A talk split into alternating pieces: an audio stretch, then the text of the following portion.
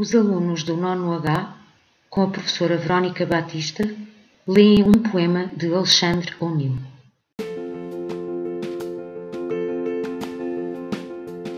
Amigo, Mal nos conhecemos.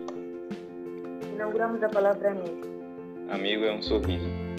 Boca em boca. Um olhar bem limpo, Uma casa, mesmo modesta, que só pertence. um, co- um coração pronto a pulsar na nossa mão. Amigo, recordam-se vocês aí? Desculpe pelos atritos.